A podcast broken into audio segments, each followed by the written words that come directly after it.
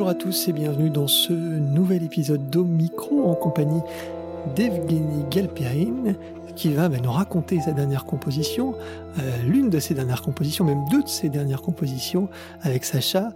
Euh, grâce à Dieu, la bande originale du film de François Ozon, et puis Les Moissonneurs, ces deux films très différents, deux ambiances très différentes. Bonjour Evgeny. Salut Hubert. Ouais, c'est drôle parce que Les Moissonneurs, donc un film sud-africain qui était produit par une production euh, française, en fait, surtout euh, par eux, même si c'est une coproduction internationale. En tout, ce film magnifique, euh, qui a été à Cannes, dans le certain regard, a fait autant d'entrées que euh, France, le, le, Grâce à Dieu de François Ozon entre 14h et 17h. Euh, le premier jour de sa sortie. Les Moissonneurs en entier pendant toute sa présence sur les écrans.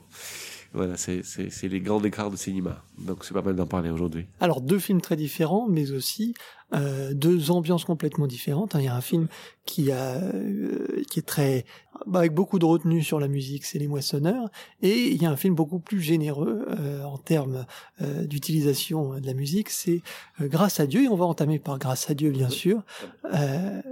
Alors première question.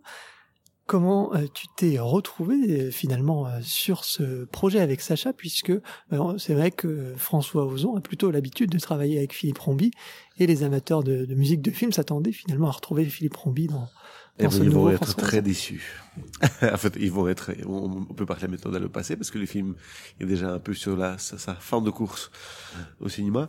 Écoute, je pense que c'est un film particulièrement différent, même pour un réalisateur qui fait des choses différentes tout le temps. Je pense que c'est un film particulièrement pour lui différent, personnel, particulièrement personnel. Euh, je pense que c'est aussi un film dramatique, euh, profond, sans gadget, euh, sans trouvailles, sans l'envie de choquer le la, la, la grande bourgeoisie euh, ou la petite bourgeoisie. C'est quelque chose qui euh, voilà, c'est un sujet très, sujet très tenu, très sobre, raconté d'une manière presque documentaliste. Il voulait d'ailleurs en faire un documentaire. Euh, il voulait en faire un documentaire au début, c'est parce que certains des personnages étaient prêts à témoigner pour le film de documentaire, mais pas pour le film de fiction, parce qu'il voulait pas apparaître. Je pense que c'était une des principales raisons pourquoi il a réussi, euh, décidé de faire un long métrage de fiction. Euh, donc, euh, je pense qu'il voulait faire quelque chose de très différent. Euh, et, euh, et, du coup changer aussi de musicien et aller vers les musiciens qui étaient plus euh, plus dans la musique peut-être contemporaine qui était pas il voulait quelque chose qui soit pas trop de la musique de film.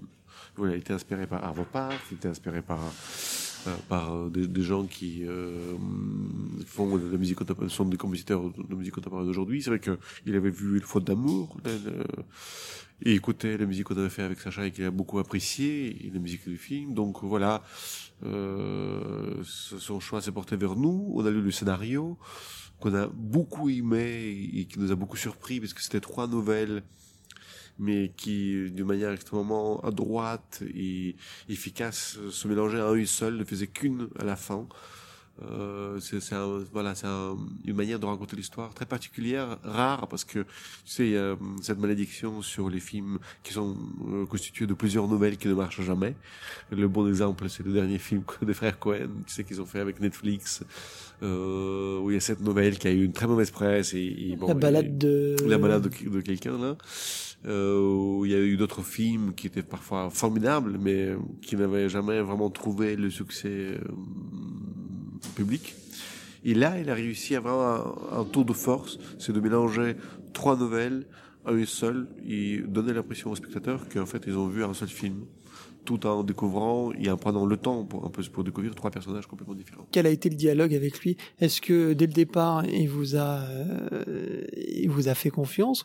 Ou est-ce que euh, ben, enfin parce qu'il connaissait il vous connaissait pas puis il a l'habitude de travailler quand même. C'est vrai, c'est vrai. Avec, plus, euh... pour lui c'était un, un, un, vrai pas euh, assez important. C'est de recommencer le fait de recommencer de travailler avec quelqu'un, en plus avec deux personnes qu'il ne connaissait pas parce qu'il s'était tellement habitué à travailler avec Rambi. Donc c'est vrai que c'était c'était un vrai euh, challenge. Il voilà, on en a parlé. Il savait pas trop. Quand, il voulait qu'on parle beaucoup de la manière dont on travaille pour être sûr que il va pas se retrouver face à des gens qui euh, ne travaillent pas du tout comme lui. Euh, et puis, en fait, c'était très simple. On a fait un, rendez-vous où on a discuté du film, de la musique.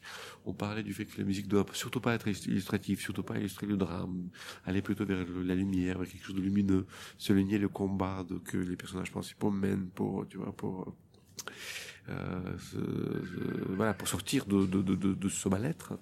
Euh, euh,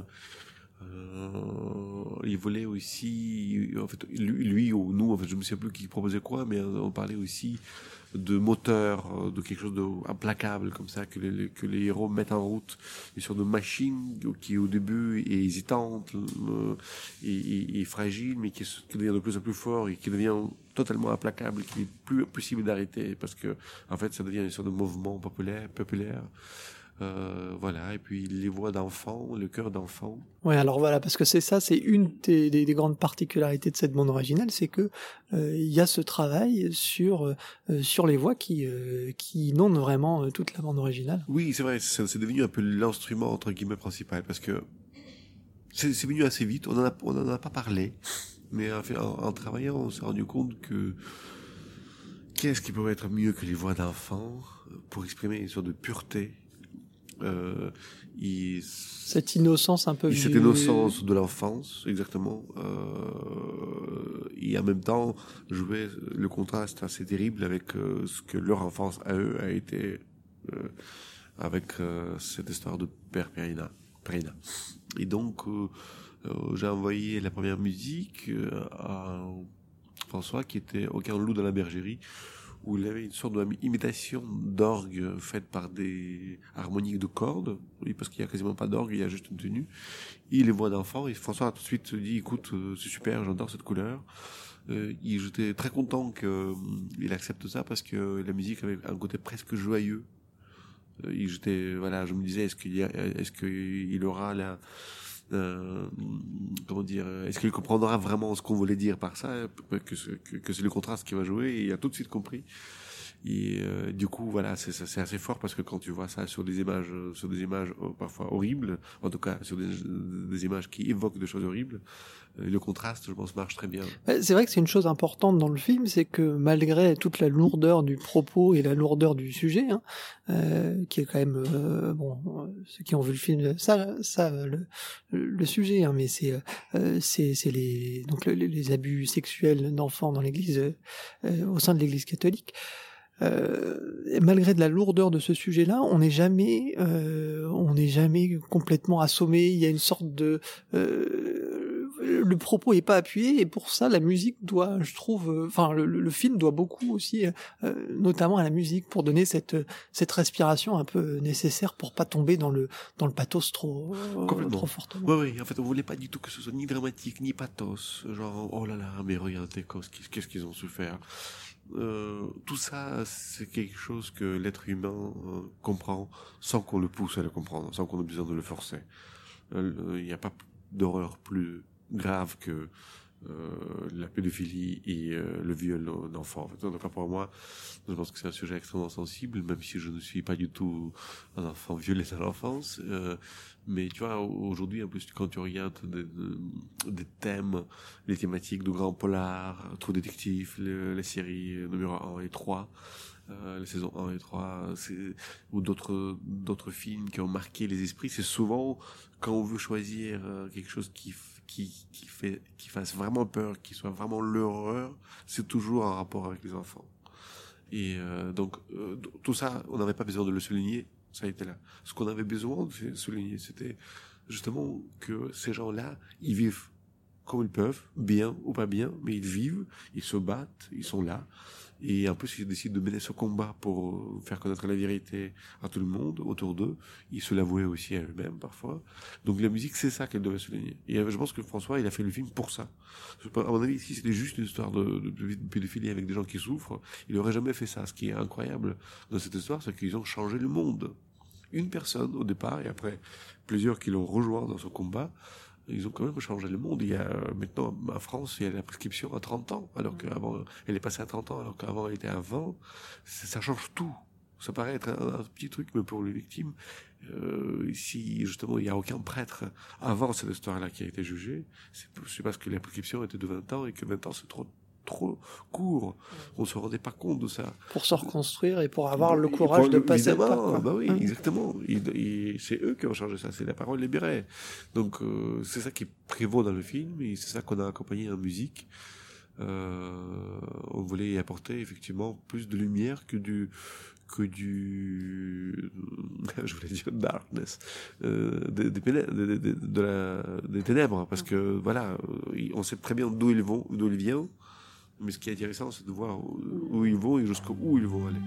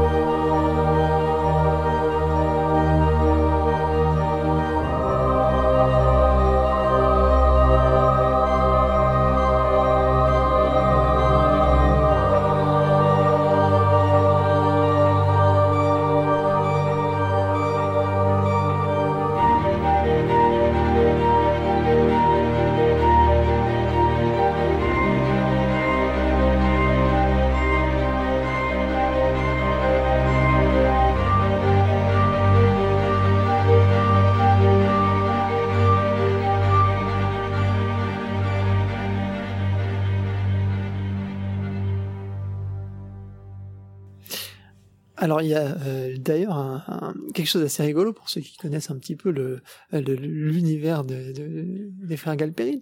Il y a un titre qui qui est un requiem en fait euh, et qui fait écho au requiem que vous aviez fait pour Requiem for a Soul et, euh, et c'est assez drôle. Alors comment comment ça s'est passé le, le- le- Ah bah écoute, c'est c'est c'est bravo. parce qu'en plus tu, tu, tu vous avez appelé volontairement le titre je suppose Requiem aussi et donc euh, Ah oui, c'était vraiment un clin d'œil quoi. Ah oui, on a même failli acheter les droits de, de, de à, à Gaumont de la musique qu'on avait fait pour la résistance de l'air.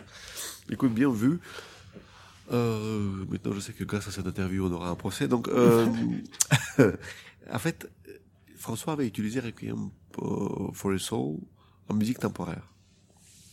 Et pendant longtemps, on pensait qu'on allait la garder. Donc, qu'on allait acheter les droits d'utilisation. Et au final, euh, un peu vers la fin, il s'est dit non, j'ai quand même envie d'avoir un morceau original. J'ai envie d'avoir un truc vraiment fait pour le film. Euh, et donc, du coup, on a gardé complètement l'introduction, juste deux phrases d'introduction euh, à l'orgue, mais toute l'autre, toute, la partie d'après a, a été totalement changée. Ouais. Et euh, la seule chose qui est restée, c'est les instruments, le cristal bachet, euh, les, euh, le piano. En fait, l'instrumentation est restée la même, mais la musique. Cette sensation finalement. Et oui, oui, il sort de, sort de voilà, quelque chose d'implacable et en même temps un peu mortuaire. En fait, c'est un peu, moi, je voulais l'appeler euh, Requiem pour une enfance. François pensait que c'était trop pathos. Donc, on l'a appelé Requiem pour un combat. Euh, mais effectivement, c'était toujours l'idée de Requiem et toujours l'idée de, de quelque chose qui, euh, bah, forcément, qui est mort. Et dans leur cas eux, oui, moi, je, je pensais, voilà, c'est un mélange de, d'une part, quelque chose qui est mort, c'est, leur enfance, mais, mais ce qui, ce qui naît vraiment dans le film, c'est, eux en tant qu'adultes. En fait, ils arrivent à devenir des vrais hommes, de vraies personnes, parce que ils arrivent à totalement euh, se- s'en sortir de leur passé. De, de, de leur passé. Il n'y a rien de plus beau que ça.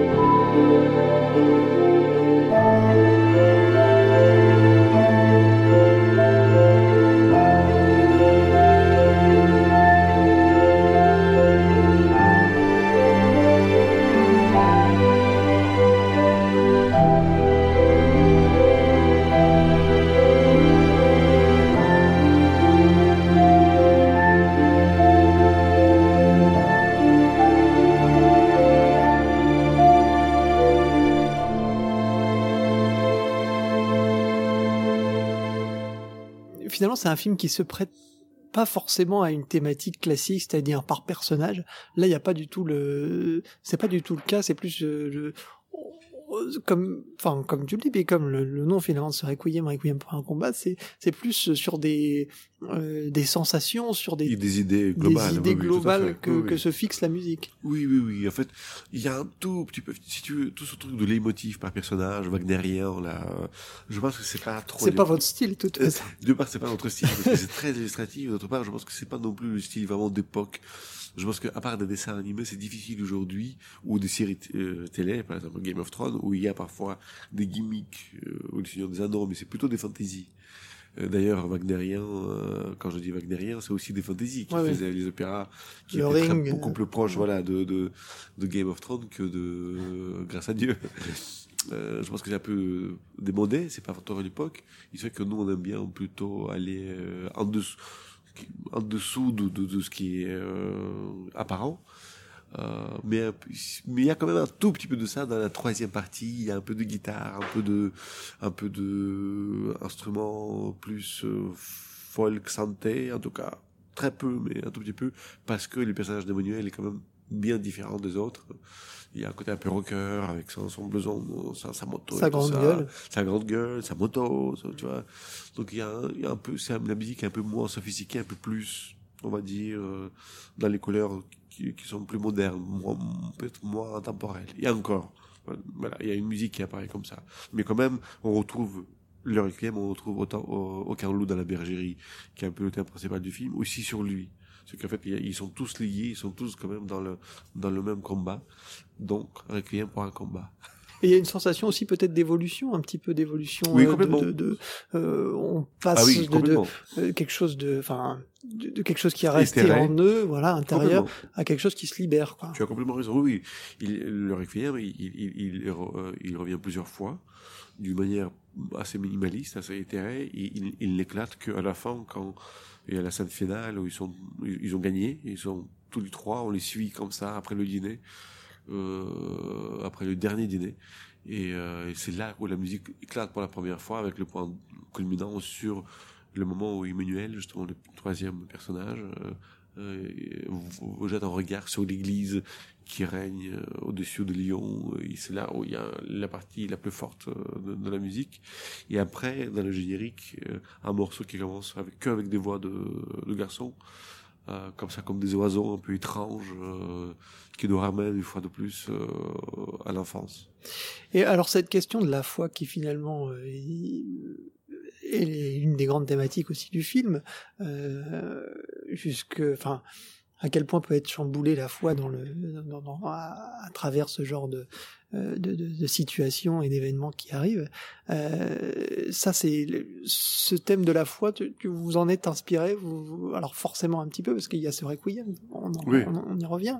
Euh, il y a ces chœurs d'enfants aussi un petit Qui, peu. qui, qui sont en plus, oui, en plus, il faut dire que je, je, je, n'ai pas tout de suite Rebondir. Euh, ouais, je n'ai pas rebondi là-dessus, mais la voix, euh, les, les voix de- d'enfants, c'est aussi les chœurs d'enfants dans les églises. C'est quand même euh, là euh, où, beaucoup, de Français ont fait de la musique. C'est pas que la terrible flûte de pan qu'on fait à l'é- à l'école, c'est aussi le flûte à bec, pardon. C'est aussi les, les, les, les, chœurs d'église. Et c'est malheureusement là aussi que euh, beaucoup d'enfants ont eu des problèmes avec des prêtres, euh, notamment. Donc en fait, c'était aussi tout ce, tout ce mélange-là qui nous intéressait.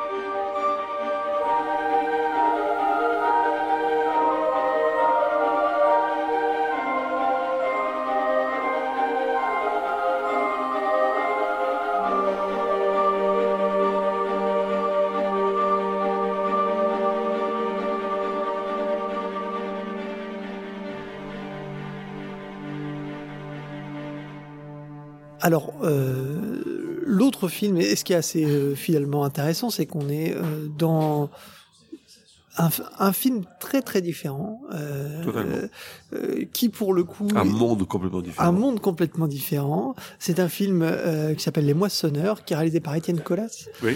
euh, et qui, euh, qui pour le coup, sans être sombre non plus, euh, est quand même beaucoup moins. Et d'ailleurs, ça paraît étrange hein, quand on n'a pas vu Grâce à Dieu, on va se dire euh, oh là là, qu'est-ce que je vais me prendre dans la tronche. Mais finalement, c'est un film euh, très lumineux. Je Grâce suis à d'accord Dieu. avec toi, complètement Voilà. d'accord. Euh, alors que euh, les moissonneurs, on est dans une ambiance Oui, c'est un film très claustrophobe, euh, très enfermé. euh, très enfermé, très intérieur sur le sentiment, les non-dits, beaucoup les non-dits, et les, les- les- les choses qui, voilà, qu'on qu'on- qu'on ne voit que finalement à l'écran. Et dans ça, l'utilisation de la musique est, euh, est aussi très différente puisque euh, elle est euh, euh, très euh, euh, très épisodique. Hein. D'ailleurs, au, au début, hein, il y a bien, euh, il se passe bien un 15 bout de- minutes, ouais, peut-être, 15 ou ouais, 20 ouais, minutes sans, sans sans véritable musique. Presque. Il y, a, il y a quelques sons au début. En fait, on ne sait pas trop si c'est ça au design ou au son. Ouais, tout à fait. Écoute, euh, ouais, en fait, globalement, ce qui est intéressant pour nous, c'est justement qu'à chaque fois, ce soit totalement différent. Et, et, et c'est pas nous qui faisons que c'est complètement différent. C'est aussi le choix des projets. et C'est aussi le fait que chaque réalisateur euh, intéressant, il il, il est intéressant principalement par le fait qu'il porte sa vision, son, son, son point de vue, qu'il nous raconte une histoire qui est la sienne. C'est pas parce qu'il vient de, de, de l'Amérique du Sud que son histoire va ressembler à quelqu'un d'autre qui va raconter l'histoire de l'Amérique du Sud. Mais c'est la sienne et il sait à raconter d'une manière forte, visuelle et dramatique. Et donc, euh, le rôle de la musique là, c'était... Donc euh, le film, pour ceux qui ne connaissent pas le film, il, il y a à peu près 66 millions de Français qui n'ont pas vu le film, à part les 15 000 qui l'ont vu.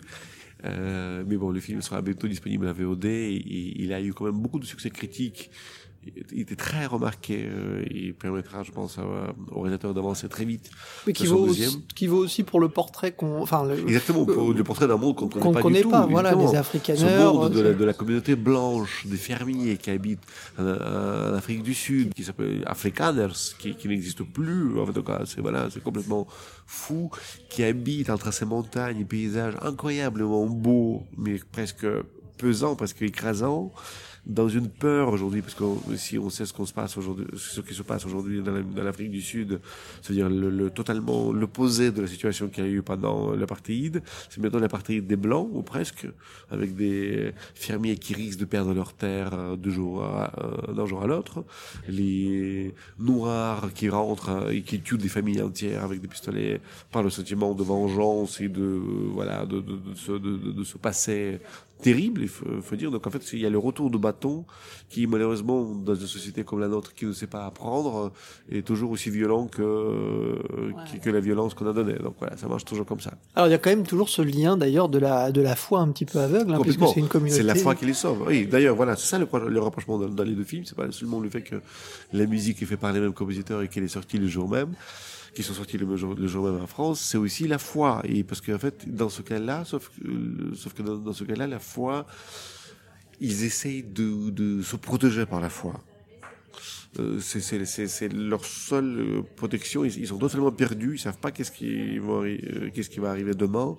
Et du coup, voilà, ils sont complètement, ils se réfugient dans, dans la foi. Ils essayent de faire quelque chose qui va plaire à Dieu. Qui, qui, du coup, le Dieu, il va être euh, sympathique avec eux. Il va les sauver. Et donc, voilà, ils, ils, ils regardent le paysage autour d'eux. Ils essaient de comprendre. Ils regardent cette présence de la nature, donc la présence un peu divine. Ils essaient de comprendre si ce qu'ils font c'est bien ou pas bien et ils cherchent des réponses qu'ils n'auront pas. Et la musique, euh, on a décidé très vite avec le réalisateur que ça serait un plus la musique de ce paysage, de, de, de, de ce décor. Euh, c'est comme si le paysage parlait avec leur avec, avec ses personnages humains, avec la musique, avec ses sons. Parfois, on ne sait même pas si ce sont des sons qui, qui sont des sons de la nature ou, euh, ou les sons de, de foghorn, euh, le truc de tu sais de brouillard, euh, corne de brouillard ou, ou les vaches ou la cloche de vache. Voilà, c'est une sorte de comme ça mélange. Il y a assez un peu de se fondre aussi complètement dans l'ambiance. C'est ça. euh, Dans le, Ouais, mais l'idée c'était que tout d'un coup, en fait, la musique, elle vient de, de, de, de partout et de nulle part. Et euh, on ne ressemble pas du tout à une musique de film. Donc il y a des instruments quand même afrikaners qu'on utilise, l'accordéon. euh, la contrebasse. On utilise aussi le sifflement des bergers, des trucs comme ça mais à chaque fois, c'est totalement déstructuré. C'est-à-dire que l'accordéon ne joue jamais comme il joue dans la musique africaine. C'est plutôt des, des, choses bruitistes ou assez contemporaines. La contrebasse, c'est des glissando qui ressemblent plus à une sorte de rognement d'animal, et etc., etc. Donc en fait, on a pris les instruments de là-bas et on les a totalement déstructurés, totalement changés pour leur donner un côté euh, irreconnaissable.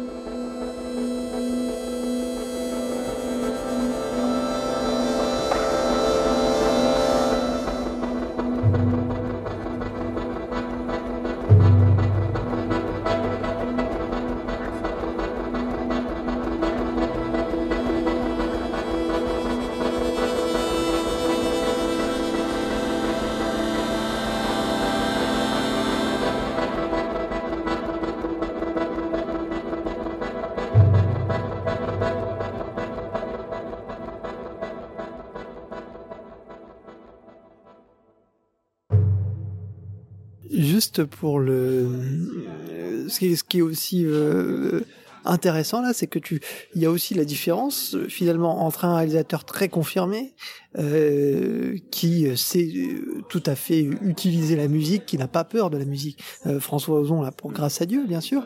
Euh, et puis tu te retrouves face à un euh, jeune réalisateur qui réalise son premier long métrage euh, et qui on se retrouve un peu avec la problématique du compositeur enfin je sais pas comment ça s'est passé, mais du compositeur qui peut avoir euh, un peu de frilosité euh, face à la face à la musique.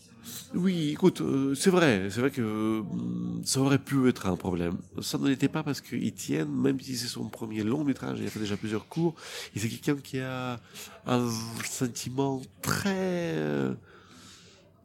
aguerri, très fort de ce qui marche et ce qui marche pas il, quelque chose qui est assez intéressant à signaler, c'est qu'avec Étienne, on a travaillé, Étienne, bon, évidemment, mon frère Sacha, qui est mon, partenaire, mais on a travaillé, je pourrais presque dire, en espérant que les gens de la SACEM ne vont pas entendre cette interview, qu'on a composé les musiques ensemble. Parce que c'est quelque chose qu'on n'a jamais fait avant. C'est qu'en fait, on a beaucoup discuté, on choisissait des sons, on préparait des bases de musique, qui étaient quand même déjà des, des esquisses.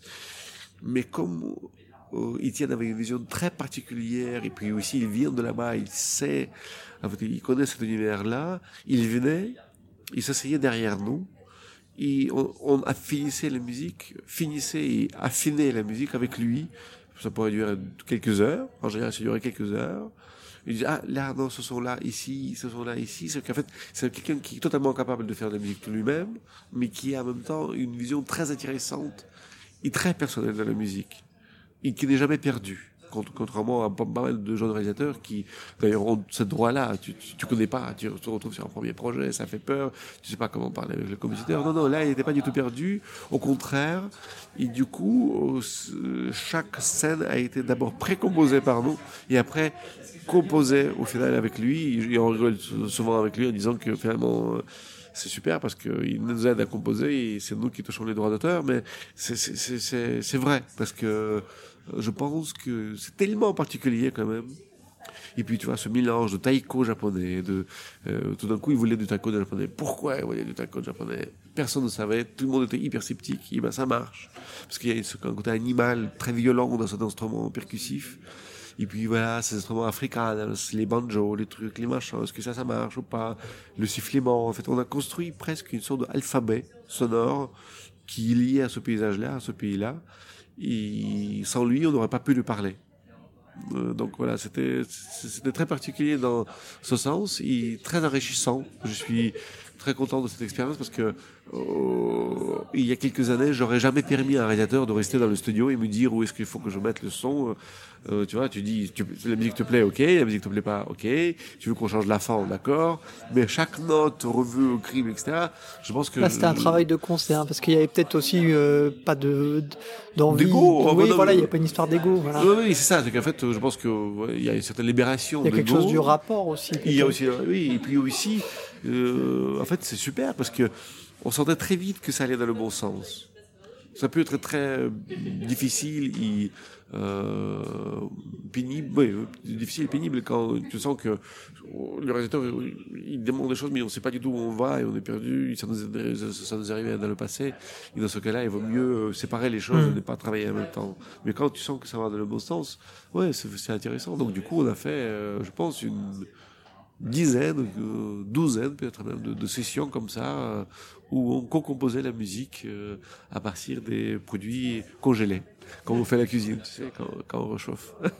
Euh, et c'est une nouvelle pierre aussi dans votre un peu euh, voyage à travers le monde, j'ai envie de dire, puisque bien sûr il y a la Russie. On est en train de conquérir le monde entier. non, il y a cette, cette envie peut-être ah aussi, cette envie de, de, de, de, de, voir autre chose, de, de découvrir autre chose. Il y a eu la Russie, il y a eu euh, la France bien sûr, la Chine, là il y a l'Afrique du Sud. Euh, d'ailleurs, Étienne Calot n'est pas d'origine, euh, enfin ou en tout cas. Il est de, de, de, de l'Amérique du Sud. Voilà, il a une double à origine. À moitié grec, à moitié Afrique du Sud. Voilà. Euh, il est né quand même là-bas, il a vécu quand même là-bas, mais il a vécu aussi en Grèce, et maintenant il vit aux États-Unis. Écoute, on adore le cinéma, euh, on aime aussi euh, découvrir les mondes euh, qu'on ne connaît pas.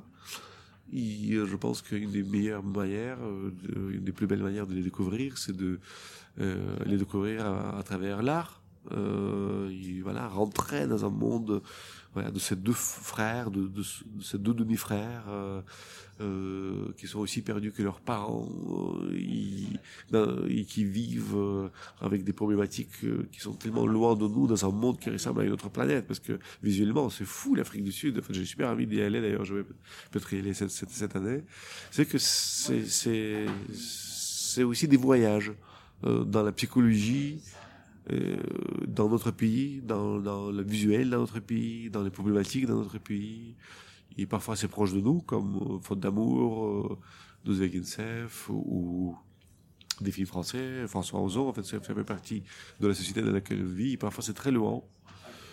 Mais même quand c'est proche de nous, même quand c'est, par exemple, grâce à Dieu, c'est quand même un voyage dans, dans ce monde-là, dans le monde de ces héros, dans le monde de, ce, de, de, qui a ses problématiques, on découvre des choses euh, qu'on ne connaissait pas il n'y a rien de plus habitant que de faire toujours la même chose. Prochaine étape alors pour euh, pour Evgeny et Sacha, c'est éventuellement des films là euh, sur la fin d'année? Écoute, euh, on a pas mal de projets là, c'est vrai. On a on est en train de travailler sur le film de Eric Artigo, avec qui on a déjà collaboré plusieurs fois. un film avec Alain Chabat, j'en dis pas plus, vous le verrez. Ce sera un projet assez étonnant, Très belle histoire. Euh, on travaille sur un film allemand.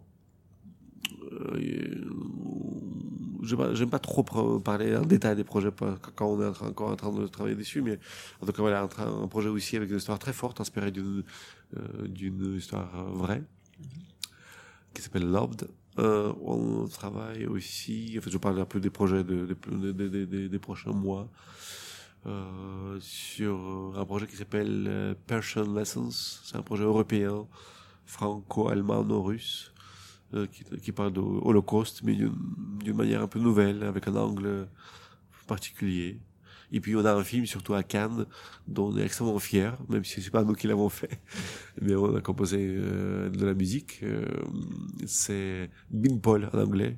Je pense qu'en français ça s'appellera Une grande fille. C'est le réalisateur Kantimir Balagov qui s'est fait remarquer dans le certain regard avec Tesnota, Une vie à l'étroit, qui a fait un énorme buzz à Cannes il y a deux ans et qui revient avec un film qui est absolument incroyable. C'est voilà, c'est c'est c'est une euh, claque cinématographique euh, et artistique euh, comme on en a rarement. Eh ben, plein de, de très beaux projets. Je te remercie, Evgeny, pour, euh, pour cette interview. Euh, ben, je te dis à très bientôt pour, Bah, une, pour une prochaine. Et puis, euh, bon, on s'excuse, il y a eu quelques petits bruits de porte, de va-et-vient. oui, de- mais c'est de la vie. c'est Voilà, il y y, y a de la vie dans ces interviews. et euh, ben, je vous dis à très bientôt pour une prochaine sur la Grande Évasion. Au Merci revoir. et à bientôt.